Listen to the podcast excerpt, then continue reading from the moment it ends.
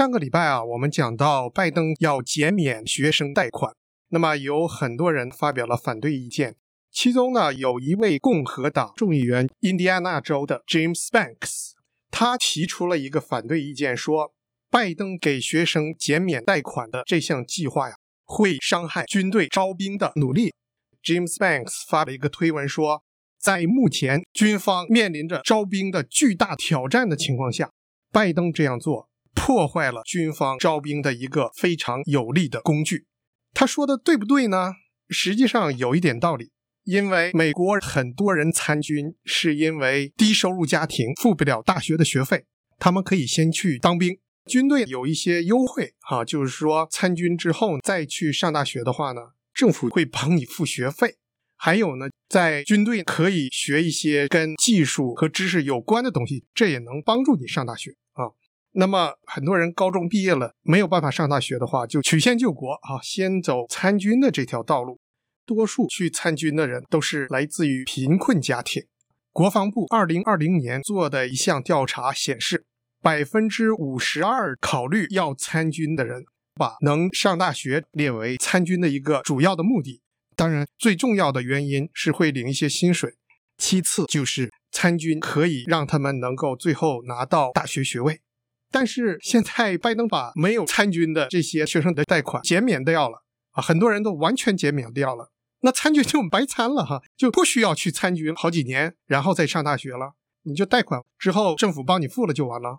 上次讲过，拜登的学生贷款减免计划可以使四千三百万人受益，其中三分之一他们的学生贷款就被完全的免除了，联邦政府替他们交了，这样的话参军不是白费了吗？哈。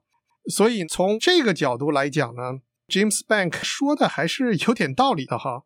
这会打击贫困阶层的孩子参军的积极性。美国自从越战结束之后呢，就采用了志愿兵制度。那么军方招兵的时候，真是要下很大的力气，不仅要配工资和 bonus，还要有各种各样的实惠和好处。那么提供上大学的渠道呢，也是一个有力的工具哈。二零一五年的时候，国防部在 Connecticut 州做了一个调查，他们对比两种不同的学区，一种是比较富裕的学区，只有百分之五的学生是需要免费的午餐的，就是贫困家庭学生可以申请免费午餐啊，他们家庭收入很低。另一种学区呢，有一半的学生需要免费的午餐。对比这两种学区，他们发现军方招兵的工作人员去低收入学区的次数。比去高收入学区的次数多十倍，这当然是哪儿的机会大，哪儿的可能性大，他才会去那些地方。就说明啊，军方确实大部分都是在招收贫困阶层的小孩，因为他们需要另外的这种渠道去上大学。像比较富裕家庭，基本上家长就帮着小孩付学费了哈，或者是贷款。如果免了学费贷款的话，对军方招兵啊是会有一定影响的。尤其今年这个政策出台呢。还是在军方招兵出现巨大困难的时候，今年所有军方的分支，陆军、空军、海军、海岸警卫队所有部门，现在招到的人进度上来讲，都比往年大大落后。近年越来越多的美国人不喜欢去当兵。二零二零年国防部做的一项统计，只有百分之十一适合服役的年轻人接受调查的时候回应是。一定会，或者是有可能会去参军，这数字非常小啊。而拜登这件事儿可能让军方招兵更加困难。热线风八点，你所关心的时事、政治、经济及各类生活大小事，尽在热线风八点。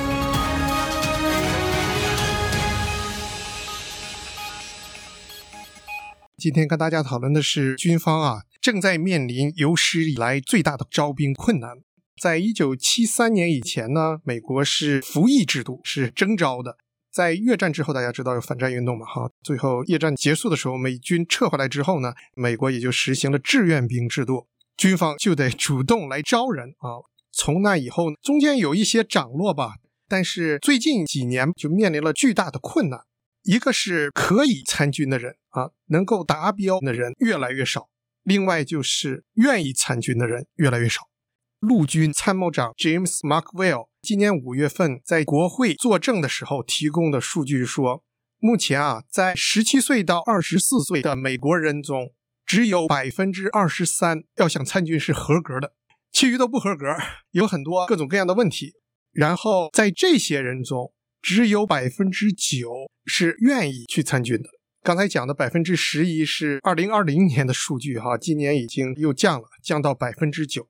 就说这美国的年轻人，要么就是太胖了，或者是有其他各种各样的疾病，要么呢使用毒品，或者有犯罪记录，反正各种各样因素加进去，只有四分之一左右年轻人是合格的。而这些人中，只有百分之九是愿意参军的，其余的人还不愿意参军，这就使美国突然出现兵权紧张的问题。据一个保守派的智库的专家 Thomas Spelfer 将军说，现在啊是美国招兵的一个长期干旱的开始，目前是越战以来出现的最严重的情况，以后还会持续。主要是因为年轻人担心当兵之后对他们身体和心理的各种影响，另外还有很多其他各种各样的就业机会，还有就是越来越多人不喜欢军人的生活状态。这些都是比较主要的因素。在国防部发的调查问卷回应的人里面，百分之五十七认为，如果他们当兵了之后会有心理上的问题。大约有一半的人认为，当兵了之后身体会有问题，就说受伤啊什么之类的。这就是从风险角度来讲，为什么美国的年轻人不愿意当兵。过去这些年，美国参与的战争报回来的一些数字，也对年轻人造成了影响。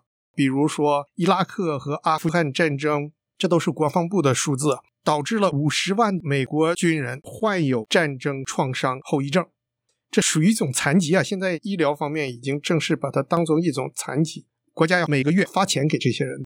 那么，这些战参加过伊拉克和阿富汗战争的多少呢？不同调查给出的百分比是不一样的，有的是百分之十五，有的是百分之三十。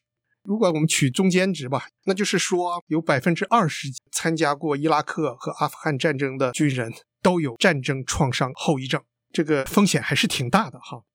另外就是就业问题，现在很多好的职业都必须要大学学位的，除非贫困阶层没有办法。如果你要是当兵了的话，你当兵这一段时间就把大学学位给耽搁了。从这个角度来讲，当兵也不是一个好的选择，所以大部分都是贫困阶层才去哈。另外，据军方招兵单位人士讲，家长是现在招兵的一个很大阻碍。很多小孩子看了《Top Gun》啊这种 Tom Cruise 演的电影，有的时候会被激发起来。但是，越来越多的家长不喜欢、不同意他们去当兵，尤其是父母啊，辛辛苦苦工作要供孩子上大学的这种，他们做两份工作、三份工作赚了钱，就是要小孩上大学，孩子去当兵了，那他们的心思不就白费了吗？哈。很多家长反对小孩去当兵，当然也是出于安全考虑了。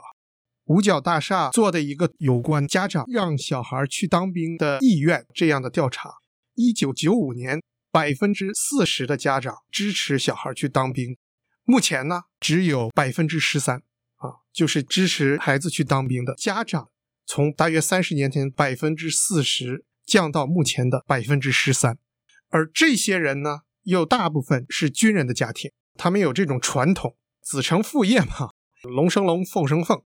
军人家庭小孩当兵的可能性更大，因为父母支持他们的。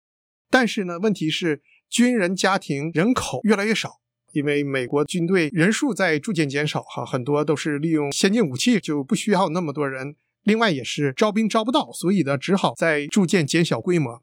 而军人呢，又变成一个跟社会越来越隔离的团体了。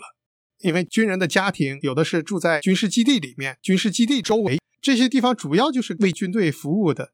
但是在其他的各种社区里面，没有军人的这种情况下，军人社区跟整个社会呢又越来越隔离了。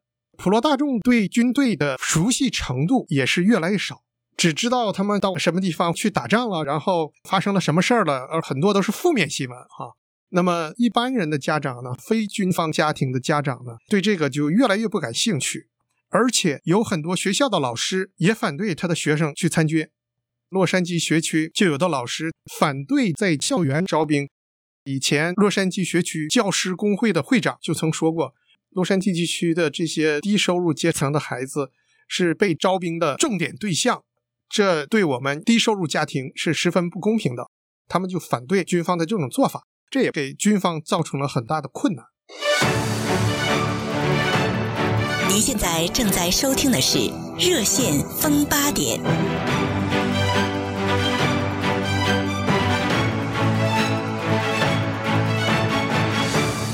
今天跟大家讨论的是军方招兵面临的挑战。六月底公布的数字呢，军方这个年度招兵的数量远远落后于往年，也远远落后于他们的计划。每年都有大量的军人退伍嘛，他们要招新兵来参军，都是有一定数额的。每年招兵的截止日期预算的年度呢是到九月底，离招兵截止日期还有三个月。陆军招到的人数是计划的百分之四十。当然，在暑假的时候呢，有一些学生高中毕业了会出来，但是不管怎么样，也是比 往年的进度落后很多。空军比往年落后百分之十左右，海军也说今年的挑战是巨大的，希望能够达成。整个来讲，让军方啊特别担心。这里边刚才讲了有几个原因哈，一个是家长和小孩担心参军啊会受到心理和身体上面的伤害哈，风险太大。另外呢，就是他们也希望找一个更好的职业。实际上，大家知道现在啊是劳动力短缺的时候，到处招工作找不到人，各种工作工资也涨得很快。那么当兵呢，也就并不是一个那么吸引人的去向了。尤其是新冠疫情之后呢，很多职业都是可以在家工作的哈，人们喜欢在家工作。但是你要是当兵了之后，你你一个陆军士兵怎么在家上班啊？所以当兵呢，还是有一些限制，让人不喜欢的哈。还有呢，就是军队在美国人心目中的形象啊，也在逐渐降低，信任度也在下降。里根基金会做的一个国防调查问卷发现，二零一八年的时候，百分之七十的美国人对军方是信任的，是有信心的。去年做的调查呢，这个数字降了二十五个百分点，降到了百分之四十五。美国人对军方的信任程度近些年在下降。这很多时候也是因为不熟悉引起的哈，因为以前军人是生活在我们当中的，现在呢，军人社区、军人家庭跟社会越来越隔离了，人们对他们不熟悉，当然没法建立起信心哈。二零二一年陆军做的一个调查显示，在十六岁到二十八岁的美国人当中，有四分之三不知道陆军都在干什么，就是说对陆军缺乏了解。当然知道他们为了打仗，但是。参军之后，日常生活是什么样的？部署是什么样的？作息时间是什么样的？都不太了解啊！这些最基本的东西都不了解。一个是显示你没兴趣，当然你也就不可能产生兴趣。这个问题啊，现在是越来越大。另外呢，就是新冠疫情，军队招兵的时候，以前都是面对面的，哈，这军人穿上军装，非常帅气的跟你讲各种各样的故事，各种各样精彩的经历，然后讲参军各种好处。这面对面的，他容易说服这些学生。但是新冠疫情有一段时间，学生都上不了学校，很多军方的招募点也都关闭了，只能在网上运作。这网上运作那就差很多了，面对面的交流是没法替代的。所以这也对军方招兵造成了很大的困难。您现在正在收听的是《热线风八点》。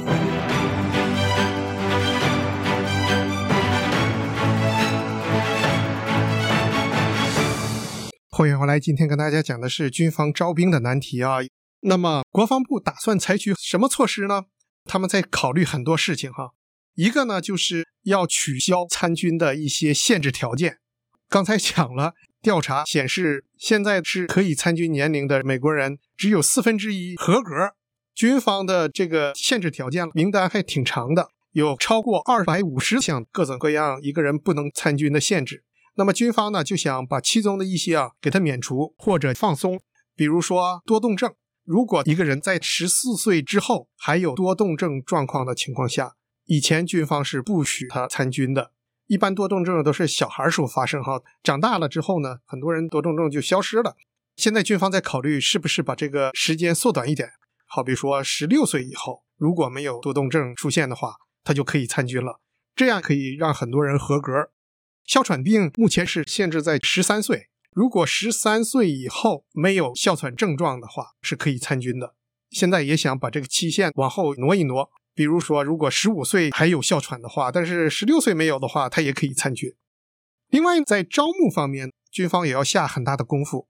一个是要把一些招兵点啊变成多功能的设施。原先招兵点除了招兵啊，在他门口发一些传单，或者在窗户上打一些广告什么之类的，等着有人志愿过来，他就专做招兵用的。那么，是不是可以加一些其他的服务？好比说，可以在这儿买一些军方的用品、服装什么之类的。现在军方还在考虑有什么其他的服务。可以卖手机，这是我瞎猜了哈。如果要是能卖手机的话，那肯定会有很多年轻人去的。快餐，反正增加一些其他服务，把人流吸引来了的话，那招兵可能就更容易一点了哈。另外呢，还考虑使用更多种社交平台来接触这些年轻人。现在呢，使用的都是脸书啊、Twitter 啊这些。军方在考虑是不是要加入 TikTok 哈，加入抖音。大家知道抖音是中国公司哈。川普在二零二零年还想把抖音在美国给关闭呢，当时引起很大的反弹，很多美国人是坚决反对的，那么也没有关闭成。